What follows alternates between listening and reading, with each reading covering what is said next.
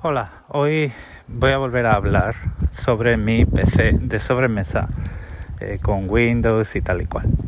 Eh, seguro que lo recordaréis, hace un tiempo os comentaba que, bueno, pues ese PC lo tenía para jugar y que, bueno, pues lo tenía en Windows porque para mí, pues aquello era como una consola, ¿no? Yo lo encendía para encender eh, cualquiera que fuere, fuera o fuese, la, plataforma de juegos eh, a través de la cual iba a jugar a lo que estuviera jugando. GOG, Steam, eh, eh, Ubisoft Connect, cualquier cosa de estas. Eso ha cambiado, os podéis imaginar en qué dirección. Es decir, sí, este va a ser otro episodio más hablando de Linux. Y, y bueno, pues de eso vamos.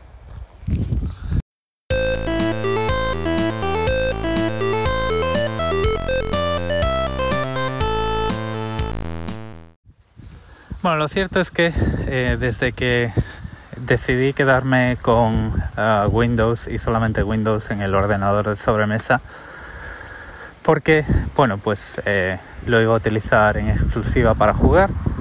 Lo cierto es que encendí el ordenador pues media docena de veces. Y yo creo que si vamos todos ahora mismo, para, vamos a la pausa y buscamos el episodio en el que pues dejé de hablar de este PC de sobremesa diciendo que había tomado esa decisión, pues veremos que fue hace muchos meses, ¿vale?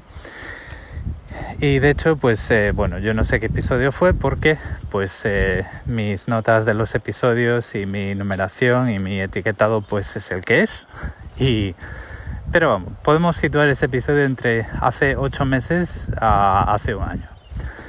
Y la cuestión es que si, tienes un ordenador que es perfectamente capaz y que em, como lo tienes con Windows para jugar, pues no lo enciendes nunca porque tu sistema operativo de hacerlo todo es eh, Linux, eh, bueno, pues tienes un trasto encima de la moqueta cogiendo polvo y perdiendo valor. Entonces lo que hice fue volver a instalarme eh, Linux en ese ordenador, mandé a tomar viento a, la farola a Windows 10, eh, excepto por una pequeña esquinita que ahora os contaré, que eso pues tampoco hay que perderlo de vista por lo que pueda pasar. Y em, decidí darle otra oportunidad a Windows como plataforma para juegos, con Steam, Proton, Lutris y todo este tipo de cosas. Y la experiencia no puede ser mejor, sobre todo gracias a em, Flatpak. Em, aquí como, conectamos los episodios unos con otros, ¿eh? fantástico. Bueno, para empezar, el, sistema operativo que le he puesto, ahí no, sé, no he sido nada original, ha sido Fedora Workstation 39, lo tengo a la par con el portátil y lo tengo pues a la par también en temas de configuración de correo electrónico, aplicaciones y demás. Eh, lo único que es diferente, y por lo que yo me entero de que lo que estoy viendo en el monitor no es mi portátil, es eh, porque el fondo de escritorio es diferente. Pero bueno, tengo una integración bastante decente a través del NAS. Em, tengo cifrado en el, en el directorio de usuario. Y bueno, pues tengo, digamos que con este ordenador puedo trabajar y puedo hacer eh, cosas en relativa em, sincronización con el portátil. Eh, al final pues voy a hacer cosas diferentes, ¿no? Entonces digamos que no he replicado todos mis datos en este ordenador, sino que lo que hago es mantenerlos eh, al día en el portátil y en el NAS y tengo un pequeño script para tener esa sincronización, pero eso no es un problema porque los documentos que más uso los edito directamente en el NAS eh, tanto en casa como en movilidad, porque tengo Tailscale en todas partes. Pero digamos que, bueno, pues ese ordenador está 100% eh, productivo. Ahora, temas de juegos. Pues la cosa es que mejora por momentos. Hace unos meses, pues yo podía eh, ver que había algunos juegos en los que perdí algunos, algunos cuadros por segundo, pero a lo que estoy jugando, a lo que le estoy dando ahora mismo, o con lo que digamos he probado eh, que la instalación estaba correctamente hecha y que funciona eh, como es de esperar con el hardware que tengo, pues ha sido el, Doom Eternal. Doom Eternal es la última versión de, Doom, el videojuego de en el que eres un marín espacial y vas matando demonios. Y es la versión de 2020, es una versión eh, gráficamente muy avanzada, pero que también, como todos los juegos de la saga y todos los juegos que vienen de ID em, en ese sentido, suele estar bastante bien programado en el sentido de que no te vas a encontrar con eh, demasiadas ineficiencias. Y la historia es que con ese juego que gráficamente es muy avanzado y es eh, utiliza muchas luces, muchas sombras, muchos efectos especiales, vamos a decirlo así. Eh, las superficies curvadas eh, son muy suaves. Es un juego en el que tú pues lo vas a ver y vas a decir, wow, este ordenador va bien para jugar.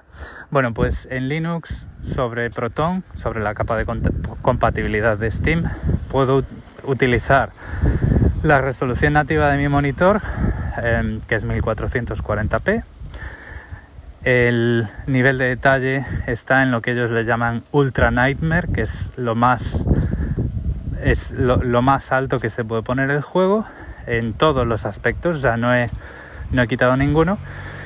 Y em, estoy jugando a más de 60 cuadros por segundo. Eh, por sí, FPS son 60, eh, digamos 60 monitores por segundo, como si lo dijéramos así. Es decir, que va suavito, suavito. Entonces, en ese sentido, pues yo puedo estar muy tranquilo con que el rendimiento, la diferencia de rendimiento entre jugar a un juego de Windows en Windows a jugar a un juego de Windows en Linux con estas capas de compatibilidad es inapreciable, ¿vale? Si se pierde rendimiento se puede achacar al juego en sí o al fabricante. Y por ejemplo, pues los únicos problemas que me estoy encontrando son problemas relacionados con estrategias de DRM. Por ejemplo, un juego en el que estoy jugando muy a fuego lento porque es de estos juegos en los que tienes es mundo abierto y tienes tantas cosas secundarias que hacer, como por ejemplo ayudar al tendero a, a un ajuste de cuentas con un proveedor opresor o cosas así que le estás torsionando, pues es un es un Assassin's Creed que transcurre en Egipto, es el Assassin's Creed Origins. Tú tienes ahí tu camello y vas haciendo, eh, puedes decidir en cada momento si quieres avanzar en tu aventura por salvar el mundo o si lo que quieres avanzar es en tu aventura por hacer de tu pequeño pueblo un lugar mejor. Entonces es muy amigable con el tipo de tiempo, con la cantidad de tiempo que tengo, porque puedo hacer desde aventuras que me llevan 5 minutos hasta eh, jugar, digamos, la pantalla, la, la campaña principal. Los juegos Assassin's Creed están hechos por Ubisoft y esta gente eh, tiene un programa que no aporta nada a nadie, que se llama Ubisoft Connect. Y hacerlo funcionar en Linux con estas capas de compatibilidad, pues da algunos problemillas. Yo al final lo he conseguido porque yo estos juegos los tengo comprados a través de Steam, y Steam o Ubisoft a través de Steam no digamos que no actualiza no te eh, empaqueta junto con el juego la última versión de Ubisoft Connect entonces cuando tú te instalas un Assassin's Creed vas a tener una, una, versión antigua que todavía se llama Uplay, que es el nombre antiguo, y que no es capaz de conectarse con los servidores de eh, Ubisoft ni actualizarse para hacer funcionar el juego. Entonces al final pues he tenido que dar un poco de vuelta y andar por ahí machacando archivos que probablemente ponga un articulillo en mi, en mi blog en inglés, pero digamos que o sea, no hay una barrera real para jugar a un juego por compatibilidad con el juego en sí, sino por eh, programas que no aportan ningún tipo de valor al usuario, como este Ubisoft Connect, que al final de lo que se trata es de eh, que Ubisoft tenga datos acerca de cómo juegas y a qué juegas e impedirte jugar si no tienes conexión a internet. Es decir, es una implementación de DRM como la copa de un pino. Pero ya digo, una vez eh, saltada esa barrera, pues el juego va pues, eh, pues muy bien. Es un juego al que ya había jugado hacía años con este tipo de Instalaciones en Manjaro y en Fedora y ahora pues eh, ya, lo ya lo vuelvo a tener. Entonces, eh, con este tipo de capas de compatibilidad, Si te estás planteando jugar en Linux, obviamente pues eh, juegos de compañías que tienen su propia solución de DRM como Ubisoft te va a costar un poquito más, pero si te vas a, la guía de compatibilidad o a la lista de compatibilidad que es, es ProtonDB y que es donde la gente em, digamos publica las soluciones a los problemas que encuentran y donde Proton integra esas soluciones de forma automatizada para que tú no tengas que hacer nada a mano y que para ti sea instalar y jugar, pues ya puedes ver cuál es el, nivel de compatibilidad que, vas a tener. Y nivel de compatibilidad eh, oro o platino, eh, pues te garantiza una experiencia muy, muy, muy eh, satisfactoria.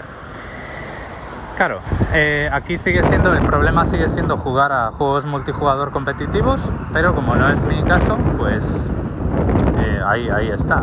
Yo, por ejemplo, Assassin's Creed, no sé si, si tiene o ha tenido nunca eh, juego en multijugador competitivo, pero yo nunca he jugado. El Doom sé que lo tiene, pero pues tampoco me interesa, porque no voy a estar entrenando para competir con nadie y si me meto ahora a jugar pues me van a dar una, la paliza de mi vida. Entonces pues al final em,